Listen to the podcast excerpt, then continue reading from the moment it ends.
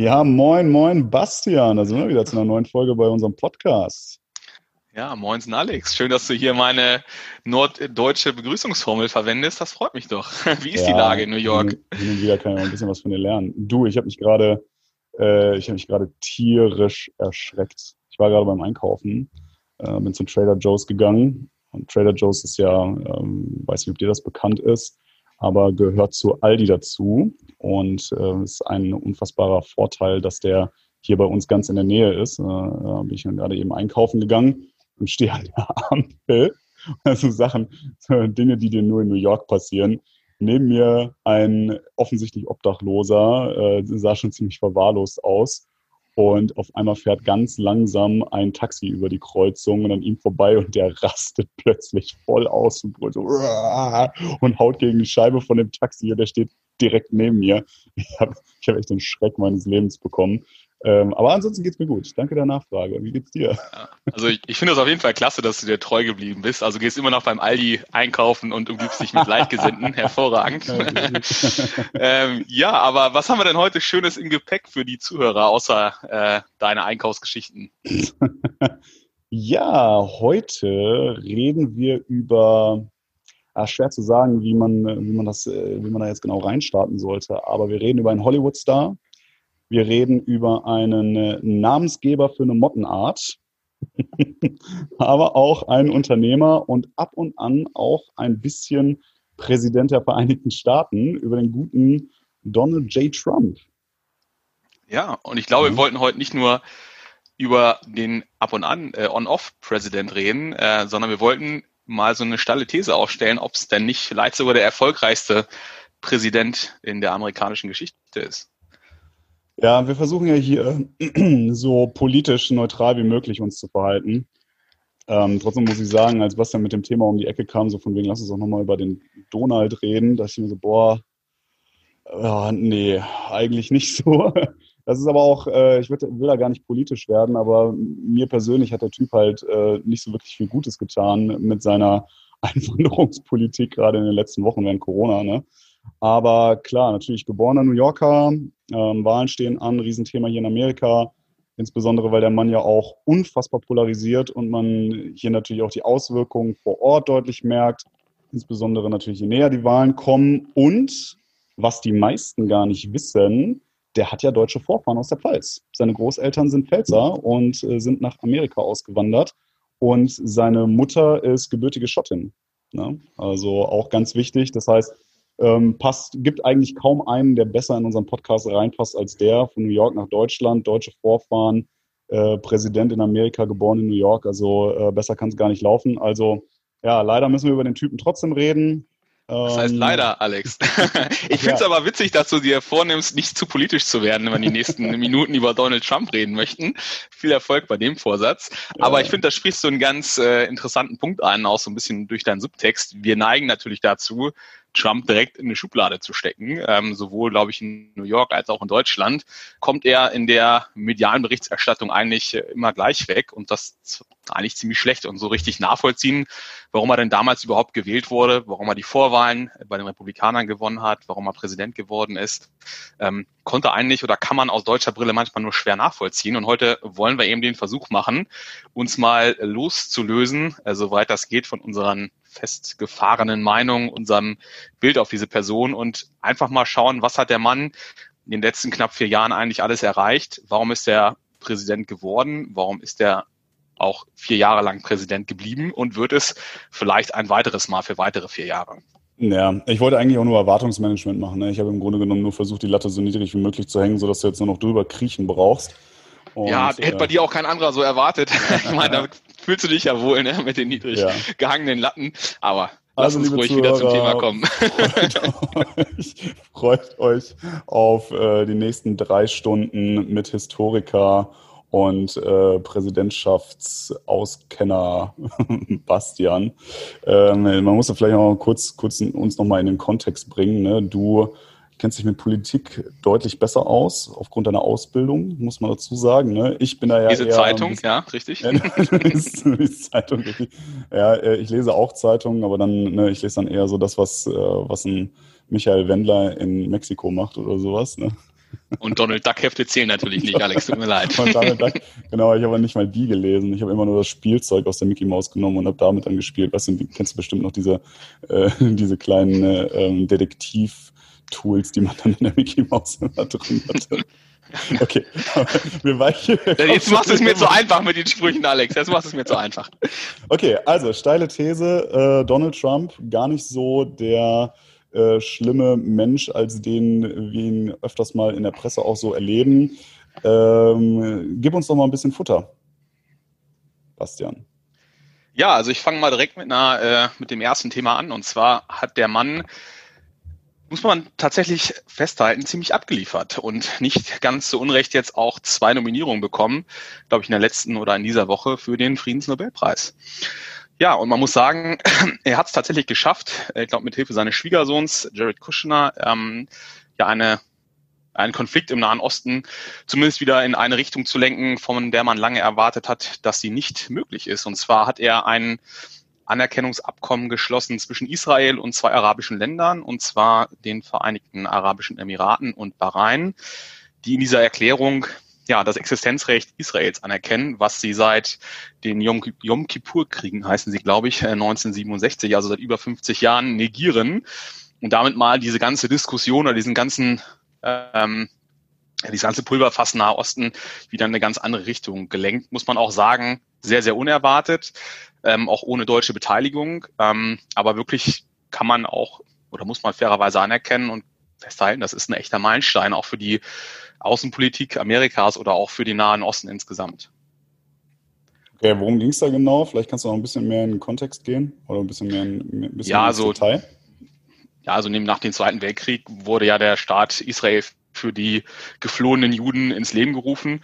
Und seitdem gibt es eigentlich einen Konflikt zwischen Palästina und Israel ähm, woraus sich ein Konflikt entwickelt hat zwischen den ganzen Juden, die in Israel leben, und der kompletten arabischen Welt, der auch mit mehreren Kriegen, ähm, ja, und eben letztlich, glaube ich, auch dem Yom Kippur-Kriegen so gegipfelt ist. Und ja, eigentlich ist Israel umgeben von Feinden. Mit Ägypten ist es ein bisschen einfacher oder hat sich ein bisschen, ähm, glaube ich, 1994 mit Bill Clinton ein bisschen ähm, entschärft, der Konflikt. Aber eigentlich ist Israel ja in ihrer, seiner Existenz nicht anerkannt.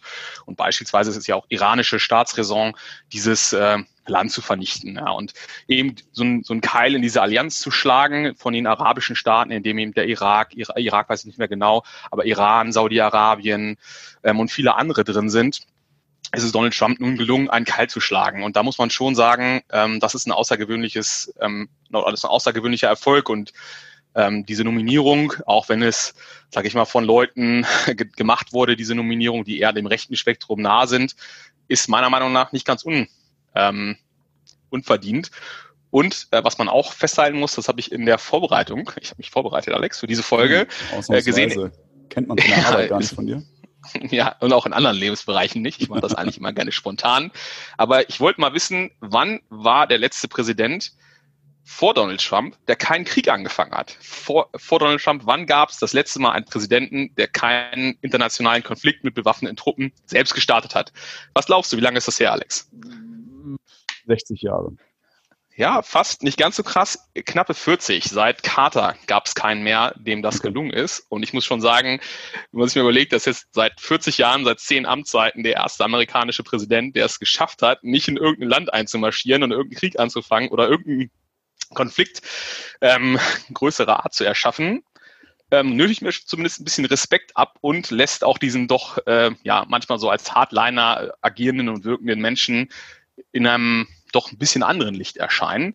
Und was ich bei der Liste auch noch hinzufügen würde, ähm, ist das ganze, ganze Prozess der Annäherung mit Nordkorea. Und zwar gibt es da ja keinen wirklich einen Abschluss, jetzt wie im, im Falle vom, von Israel, aber er hat es eben geschafft, wieder in den Dialog einzutreten. Ähm, ich glaube, wir alle erinnern uns noch mit äh, an die Bilder zwischen Nordkorea, Kim Jong-un und äh, Donald J. Trump dann eben in Südkorea auch an der Demarkationslinie, wo zumindest einfach wieder diese beiden Seiten, auch diese westliche Welt äh, mit Nordkorea in einen Dialog getreten sind, der bisher keinerlei Abkommen oder so ähm, zum Erfolg hatte, aber zumindest wieder ist man in einem Gespräch, was glaube ich schon ein, auch ein großer Erfolg ist, muss man fairerweise sagen. Ich muss ehrlicherweise sagen, ähm, dass ich tatsächlich am Anfang dachte, dass das eine Fotomontage ist. Ich äh, konnte das gar nicht glauben, dass das wirklich stattfinden soll.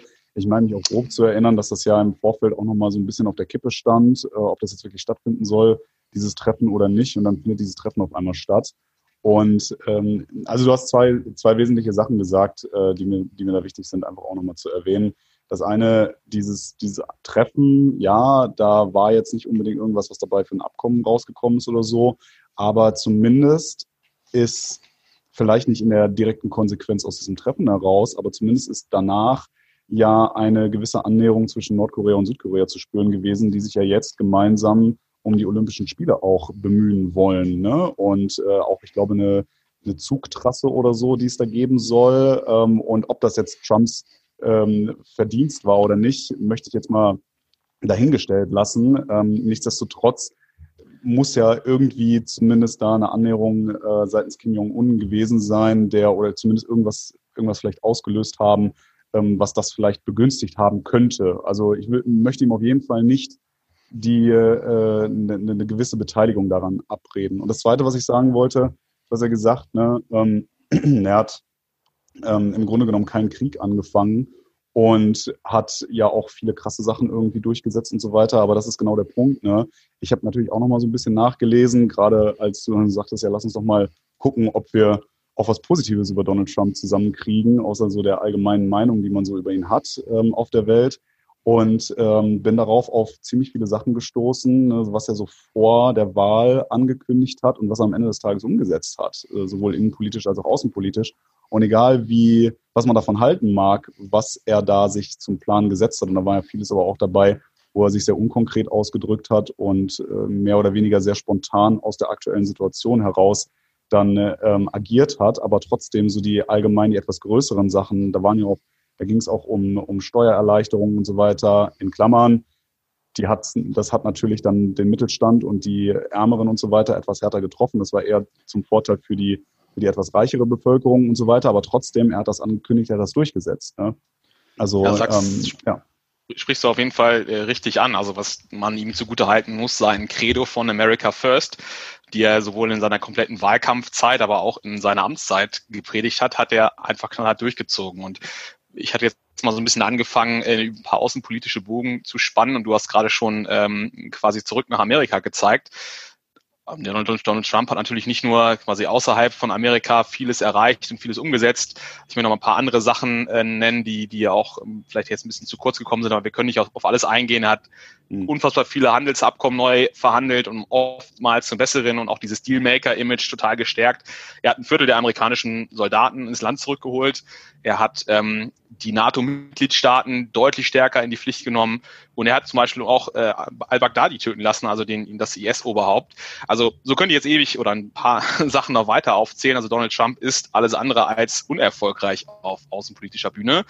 Und um hier den Bogen zu schlagen, innenpolitisch sieht es nicht anders aus oder nicht ganz anders, wenn man mal bis Februar, März schaut, also vor der Corona-Krise, das, äh, was danach kam, klammer ich jetzt für den Moment mal aus. Also Ende 2019 war Amerika auf einem All-Time-High auf ganz, ganz vielen Kategorien. Also du hast es schon angesprochen, begünstigt durch Steuerreduzierung, signifikante Steuerreduzierung, Bürokratieabbau, waren sowohl das Wirtschaftswachstum der Dow Jones, der S&P 500, woran man sich ja immer gerne misst oder messen lässt als US-Präsident, aber auch die Wirtschaftsleistung auf einem absoluten All-Time-High in ganz vielen Bereichen und sicherlich nicht äh, ganz, sag ich mal, nicht nur durch Trump, sondern diese Erholung hat natürlich auch schon unter Obama angefangen, aber eben diese ganz krassen Höchststände oder Tiefstände hat man eben erst unter Trump gesehen. Und hier hat er eben auch viele sag ich mal, Wähler erreicht und ähm, Wirtschaftsgruppierungen erreicht, die genau im Gegensatz zu der Obama-Doktrin standen. Und zwar die Leute, die ähm, im fossilen Energiebereich gearbeitet haben, die, sag ich mal, im weitesten Sinne im Law and Order Bereich gearbeitet haben. Also auch ganz, ganz viele Leute, die in seinen wichtigen Wahlstaaten, den Swing States ähm, arbeiten, wieder quasi gewonnen für die Politik und auch für die Republikanische Partei und wie du es auch vorhin schon ansprachst, das, was er im Wahlkampf versprochen hat, auch wirklich eingehalten hat. Ich kenne mich noch, ich weiß nicht mehr genau, wie dieses Zitat geht, aber als er das ähm, Klimaabkommen gekündigt hat, hat er irgendwie gesagt, ich bin gewählt, um die Interessen von den Leuten aus Pennsylvania oder Pittsburgh ähm, zu vertreten und nicht, äh, oder die Bürger aus Pittsburgh zu vertreten und nicht die Bürger aus Paris. Und das ist eben genau diese Doktrin, ähm, die er einfach nicht nur angekündigt hat, sondern auch jetzt vier Jahre, knapp vier Jahre echt durchgezogen hat. Ja, das ist ja auch eine Argumentation, um gerade nochmal kurz Richtung Außenpolitik zu gehen. Du hast das gerade eben angesprochen mit der NATO auch.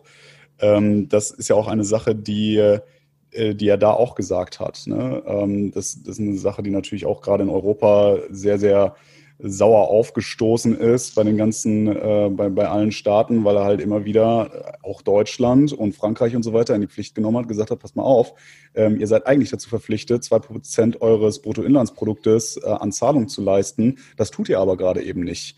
Und es ist nicht seine Aufgabe, ähm, sowas zu verheimlichen, sondern wie er halt ist. Ne? Er, er nennt die Dinge beim Namen und da kann man halten, was man will von ihm. Es ist natürlich auch seine Pflicht als die Stimme des amerikanischen Volkes sozusagen, als der Präsident der Vereinigten Staaten, dann auf solche Missstände sozusagen auch hinzuweisen. Und natürlich findet das Deutschland nicht gut und natürlich findet Frankreich das auch nicht gut, wenn man da so an den Pranger gestellt wird. Aber im Grunde genommen hat er leider da an der Stelle müssen wir als Deutsche halt auch sagen, einfach mal die Fakten auch auf den Tisch gelegt. Ne? Ja, wir haben dazu Sagen gemacht, die wir schlicht und ergreifend nicht eingehalten haben. Ich weiß nicht, ob das vertraglich zugesichert war, aber man hat sich zumindest verständigt, auch unter Merkel für zwei ja. Prozent vom BIP für die Bundeswehr.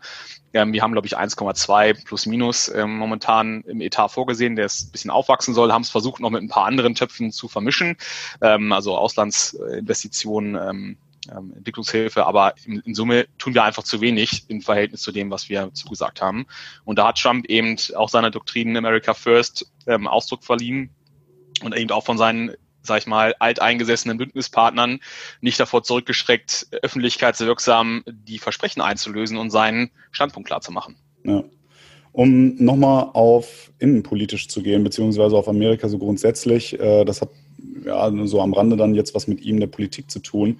Aber ähm, hast du eine Meinung dazu, wie sich der Journalismus entwickelt hat unter Trump? Ja, da, da schlägst du quasi, ohne es zu wissen, äh, eigentlich einen perfekten Bogen zu einer steilen These meinerseits. Und zwar glaube ich, dass der größte Erfolg von Trump nicht in der Innen- oder Außenpolitik liegt, sondern in der Art und Weise, wie er die politische Debatte verändert hat und die Art und Weise, wie er kommuniziert. Und das Erste, was einem da einfällt, ist natürlich Twitter.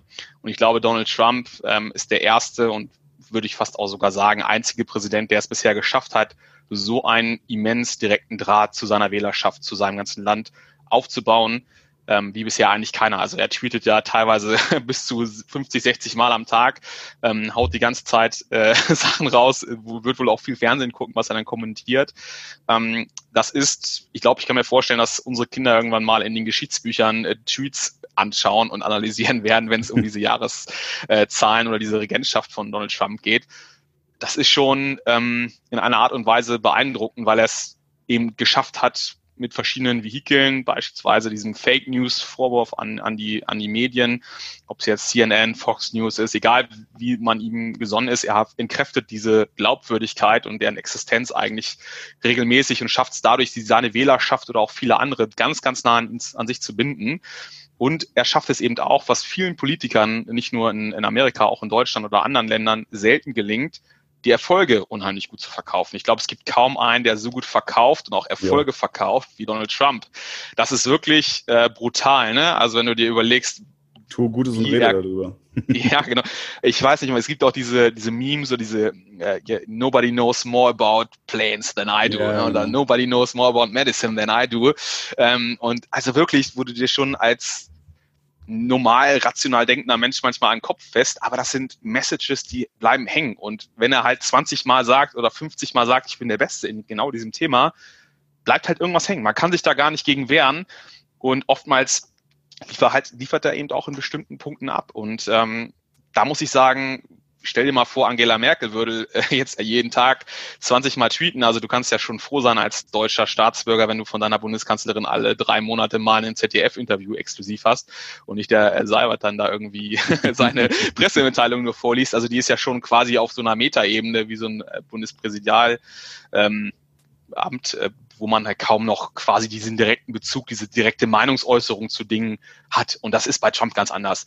Der sagt knallhart seine Meinung, der zählt die Leute an, der sagt, was zu tun ist, der kommentiert alle Angriffe auf ihn, entkräftet sie auf auch unsachliche, unprofessionelle Art und Weise, aber er entkräftet sie, er lässt nichts im Raum stehen und feuert aus allen Rohren. Und er feuert eben auch zurück, wenn er selbst angegriffen wird. Und das ist eben bisher, muss ich sagen, in, als wirklich ein Wechsel, ein Paradigmenwechsel in der amerikanischen Politik, dieser direkte Kommunikationsdraht zwischen dem Präsidenten und seinem Volk. Was ich persönlich auch glaube, ähm, was ich auch beim Journalismus äh, da noch irgendwie mit reinbringen möchte, ähm, so was, was ich hier so erlebe, wie, also man muss das differenzieren, ne? wie ich quasi die, die Presse aus Amerika erlebt habe vor ein paar Jahren, war ja noch so ich aus, Deutschland, aus deutscher Sicht sozusagen, äh, was man so aus Amerika irgendwie mitbekommen hat. Und jetzt aber, wie ich die Presse jetzt hier wahrnehme, seit ich hier bin sozusagen. Ähm, was ich finde und was ich auch in Gesprächen mit äh, mit Freunden und Leuten hier vor Ort irgendwie sehr stark feststelle, ist, dass immer wieder so dieser Punkt aufkommt, der Journalismus hat sich so ein bisschen neu erfunden in Amerika unter Trump, weil ähm, sie sich alle so ein bisschen mehr ihrer Identität bewusst werden. Ne? Also es gibt nirgendwo das, ja, vielleicht Russland noch oder so, aber auf jeden Fall gibt es fast nirgendwo ein Land, ähm, wo auch ne, so gewisse Blätter, sage ich jetzt mal, gewisse äh, äh, Zeitungen und so weiter, äh, eine sehr starke politische Richtung eigentlich immer vertreten haben, das aber in den letzten Jahren dann doch sehr, sehr stark irgendwie so Mainstream äh, ein bisschen, bisschen untergegangen ist. Und gerade unter Trump, gerade weil er eben so stark polarisiert, gerade weil er sich eben auch öffentlich sehr stark gegen irgendwelche Meinungen wehrt, äh, gegen Angriffe wehrt und so weiter, werden sich eben diese, ne, hier so eine, so eine New York Times zum Beispiel, eine Washington Post und so weiter, werden sich auf einmal ihrer Identität viel mehr wieder bewusst und fangen an, auch wieder mehr zu polarisieren und auch wieder sehr, sehr stark irgendwie ihre Meinung zu vertreten. Also ähm, ich war bei den letzten Präsidentschaftswahlen 2016 selbst, selbst im Land und ähm, für mich waren immer so diese, diese Staatsmedien ähm, sehr ähnlich zu denen in Deutschland. Also ZDF, ARD und dann gibt's die BBC in England und vielleicht so CNN in, in, in Amerika. Ich musste 2016 feststellen, ähm, dass das doch eine ganz andere Geschichte ist, weil wie du schon sagst, die ähm, Neutralität, die Objektivität dieser Medien ist ja nicht zu vergleichen mit einem öffentlich-rechtlichen Sender in Deutschland, sondern das ist mhm. deutlich undifferenzierter. Also man kann schon ganz klar sagen, Fox News rechtskonservativ und CNN linksliberal, teilweise schon linksautonom. Und ähm, ich weiß noch damals, als ich äh, diese Präsidentschaftswahlnacht habe ich in Salt Lake City in Utah verfolgt. Wir waren auf beiden Wahlkampfpartys, erst bei den Republikanern äh, und da wurde dann schon verkündet, es geht dann immer von Ost nach West, dass Florida gewonnen wurde durch Trump. Dann brach ein großer Jubel auf und dann wurde den Leuten erst bewusst, hey, der hat tatsächlich eine Chance, der kann heute gewinnen. Und wir sind dann rübergefahren, das war nur so 20 Minuten entfernt, ähm, zur demokratischen Wahl. Party, das war übrigens wirklich stereotypisch, äh, wie man sich das vorstellt, also Cowboyhüte und äh, Waffen tragend bei den Republikanern und äh, Transgender auf der Bühne bei den Demokraten und Bier trinken. Ähm, und bei den Demokraten war es dann wirklich, habe ich gefragt, habt ihr schon, die haben natürlich Fox News geguckt bei den Republikanern und CNN bei den Demokraten.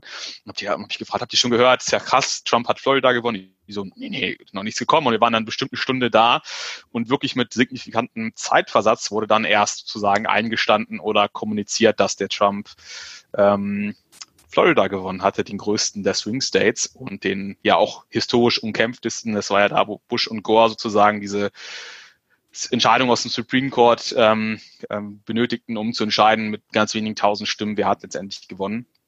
Und damit will ich eigentlich nur verdeutlichen, diese Objektivität, äh, die wir hier in Deutschland haben, in den Medien, in der medialen Berichterstattung, die gibt es dort nicht. Und dieser Vorwurf, der wir ausgehen. von der wir ausgehen, naja, oh jetzt wird's äh, verschwörungstheoretisch, aber im Verhältnis zu den amerikanischen Medien auf jeden Fall ja. ähm, ist, das, ist es eine ganz andere Nummer. Und dieser Fake News-Vorwurf, der ist nicht ganz unberechtigt und ähm, ja, da haben die Medien tatsächlich so ein bisschen selbst die Saat gesät, die sie jetzt ernten, weil diese Objektivität teilweise eben nicht da ist. Und ähm, diese Vorwürfe, die da sind, dieses Vertrauen, was man auch teilweise in die Medien hat, die ist, das ist in Deutschland deutlich stärker ausgeprägt, ist in Amerika eine ganz andere Hausnummer. Hm, ja. ja, auf jeden Fall ein beeindruckender Typ irgendwie. Ne? Wir sind gar nicht auf seine Geschichte eingegangen, was er als Unternehmer eigentlich äh, so erreicht hat. Aber Bastian hebt schon wieder den Finger. Ich muss auf jeden Fall noch, noch einen Punkt ansprechen und ich glaube, der hat ja auch in der, im Wahlkampf im Verhältnis zu Deutschland am meisten polarisiert, weil er eben diese Migrationsströme, die äh, Ströme, die Flüchtlingskrise, die ähm, insbesondere aus Syrien, aber auch aus anderen Ländern äh, wie Afghanistan und Co. Äh, nach Europa geströmt ist und insbesondere nach Deutschland äh, 2015 so ein Stück weit im Wahlkampf eben missbraucht hat ähm, oder sich zu eigen gemacht hat für die illegale, illegale Immigration nach äh, Amerika und eben mit diesem Slogan Build the Wall so ein, so ein Kampf- oder Drohszenario aufgebaut hat, wir gegen sie ähm, und sich ganz, ganz stark positioniert hat, ähm, da was gegen zu tun und unter anderem eben auch versprochen hat, eine äh, Wall bauen zu lassen, also eine Mauer nach Mexiko bauen zu lassen, äh, für die er die Mexikaner dann auch bezahlen lässt.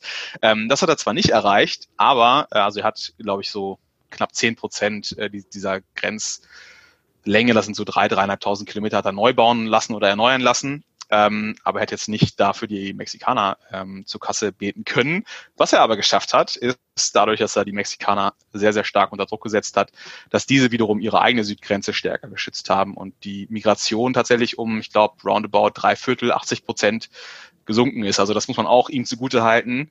Das Thema hat er nicht so gelöst, wie er es versprochen hat, aber er hat es in den größten Teilen beseitigt. Und das ist natürlich auch ein Erfolg, der gerade von seiner Kern Wahl-Community krass gefeiert wird und äh, sehr, sehr stark visibel ist. Ja, und wie du schon sagtest, gibt es ganz, ganz viele Punkte von ihm, die wir jetzt hier gar nicht äh, beleuchtet haben, aber ich glaube, also zumindest mir ging es so, ähm, oder ich glaube, weiß nicht, wie es dir jetzt gerade geht, es ist schon erstaunlich, ähm, wie viel der Mann tatsächlich auch bewirkt hat, also wie viel Positives im Verhältnis zu dem, was er damals versprochen hat, er tatsächlich auch erreicht hat. Man mag davon halten, was man möchte, aber das, wie du es auch schon gesagt hast, was versprochen wurde von ihm persönlich im Wahlkampf, da hat er erstaunlich viel von umgesetzt und ähm, teilweise sogar mehr, als man erwarten konnte.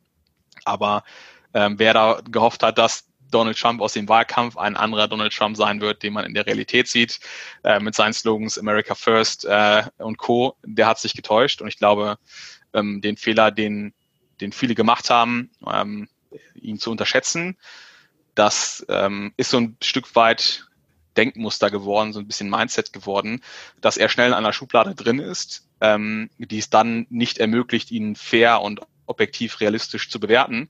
Und ich würde durchaus sagen, unabhängig von Corona, abschreiben darf man ihn auf gar keinen Fall, sondern ich würde so, sogar so weit gehen, ähm, zu sagen, dass ich glaube, dass Donald Trump die nächste Wahl wieder gewinnen wird. Uh, jetzt, äh, jetzt machst du, glaube ich, gerade einen riesen Fass auf irgendwie. Äh, lass mich noch eine Sache nochmal aufgreifen, gerade weil du es nochmal gesagt hast.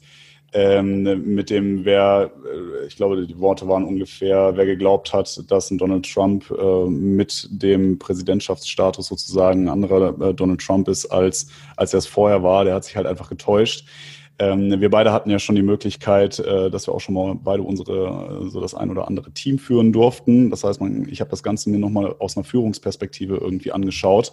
Und da sind zwei Sachen dabei, die er einfach wahnsinnig gut macht, wozu das, was du da gerade eben gesagt hast, auch wirklich wahnsinnig gut passt. Das eine ist, ähm, dass er eine, dass er im Grunde genommen eine sehr, sehr klare Sprache verwendet. Ne? Das ist nichts äh, politisiert im Sinne von, ne, der, der redet nicht um den heißen Brei drumherum oder so, sondern er sagt einfach so, wie er es denkt. Die Leute wissen, woran sie sind äh, bei ihm. Ob das jetzt geil oder nicht geil ist, sei jetzt mal dahingestellt. Aber er haut die Sachen halt einfach knallhart raus. Das heißt, er ist wahnsinnig transparent. Punkt Nummer eins, aus einer Führungsperspektive total wahnsinnig wichtig, ähm, dass du transparent bist. Und das, was du gerade eben gesagt hast, das spricht ja seine Authentizität an. Das heißt, er war vorher der Donald Trump, der er war, und du hast keinen anderen Donald Trump bekommen, als er dann Präsident war, sondern man wusste, worauf man sich einzustellen hat.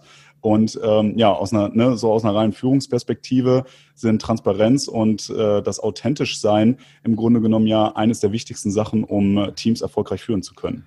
Also du würdest sagen, Donald Trump ein richtig toller Leader, ein äh, guter, äh, ein guter, eine gute Führungskraft, ja. Naja, gut, nachdem du jetzt Stunden darüber referiert hast, was für ein toller Typ das ist, äh, ich, wollte ich jetzt der ganzen, diesem Sahnehäubchen noch die Zuckerkirsche aufsetzen, sozusagen.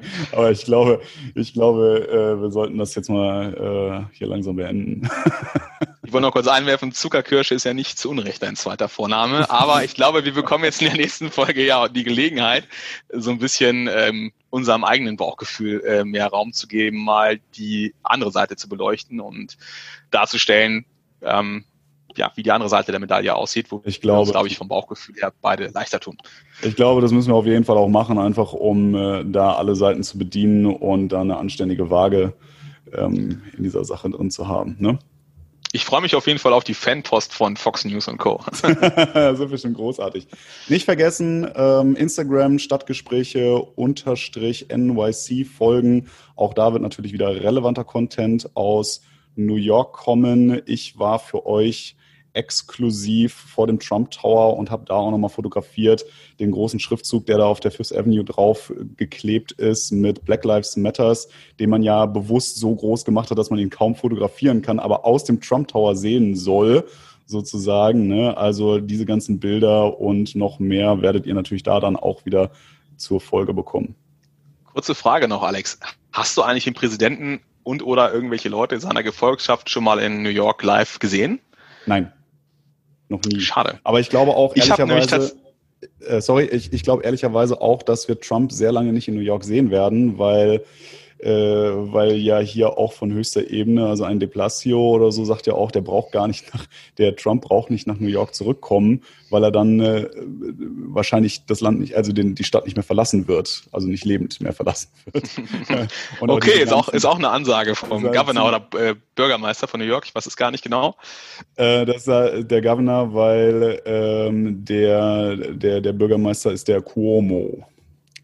Genau. Ah, sehr gut. Äh, äh, Guck mal. Aber genau, jetzt, wo du sagst. Was das alles, was so alles in den Donald äh, Duck Heften drin steht. Was in den Donald Duck Heften alles so drin steht, genau. Aber äh, vielleicht noch ganz kurz letzte Anekdote von mir. Die passt jetzt, äh, ich hatte, hätte gehofft, dass du es auch mal gesehen hast. Mir war das nämlich mal vergönnt, 2010, glaube ich, war das, ähm, den vorherigen Präsidenten Obama zu sehen, ähm, vorbeifahren zu sehen, und zwar auf Hawaii.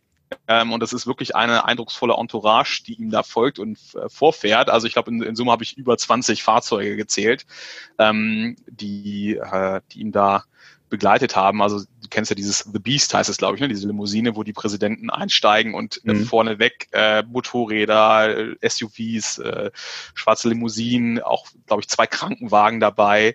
Und es ist schon irre, wenn ein Präsident ähm, alleine irgendwo durch eine Straße fährt. Du siehst Stunden vorher schon äh, patru äh, Leute patrouillieren und äh, die, die Gullideckel werden eingeschweißt oder zugeschweißt oder versiegelt, dass dann irgendjemand äh, was verstecken kann ähm, das ist schon ein irres Schauspiel und ich stelle mir das gerade so in New York schon auch sehr, sehr schwierig vor, weil du eben auf so kleinem Raum viele Menschen hast, äh, die sich einschränken müssen aufgrund des Präsidentenbesuches. Also vielleicht, äh, wenn er sich nochmal hintraut und nicht zum Golfen nach Mar-a-Lago fliegt, äh, würde ich mich freuen, wenn du da nochmal von berichtest. Das werde ich tun. Eine kleine Richtigstellung übrigens noch. Ich bin mir gerade nicht sicher. Ich glaube, ich habe es nämlich gerade genau falsch rum gesagt. Äh, Cuomo ist natürlich der Governor von New York und de Blasio der Bürgermeister. Ähm, die Leute werden mir aufs Dach steigen, dass ich das falsch rum gesagt habe. Ich bin mir gar nicht sicher, ob ich es falsch rum gesagt habe, aber um das nochmal ganz klar zu machen, Cuomo ist natürlich der Governor von New York und de Blasio ist der Bürgermeister. Und äh, da sind wir schon wieder bei den Führungsthemen, ne? da lobe ich dich mal und zack, fünf Minuten später wird man enttäuscht. ja, also das kennt man von mir, weißt du, das kannte man von mir auch aus der Führung, weißt du, wo eine, die Leute haben mich gelobt, fünf Minuten später habe ich das Team enttäuscht. Nein, gut, äh, Spaß beiseite, äh, vielen Dank. Auch, aber auch ein super Insights. Schlusswort eigentlich, ja. vielen Dank für diese Insights. Äh, ich bin immer noch kein Fan von Donald. Ähm, dafür hat er mich persönlich einfach auch ähm, ja, in den letzten Monaten zu sehr geärgert mit seinen, äh, mit seinen Beschränkungen und so weiter. Aber dafür hatte ich äh, dank ihm die Chance, mir Istanbul mal drei Wochen lang anzugucken, wie ihr in der letzten Folge gehört habt. Falls nicht, schaltet da auf jeden Fall nochmal rein. Ist, glaube ich, auch ganz interessant mal zu hören, wie ich meinen Weg äh, in Zeiten von Corona dann doch rüber gemacht habe nach Amerika. Und äh, dann würde ich sagen, Bastian, vielen Dank nochmal und wir hören uns. Danke, Alex, und ciao zusammen.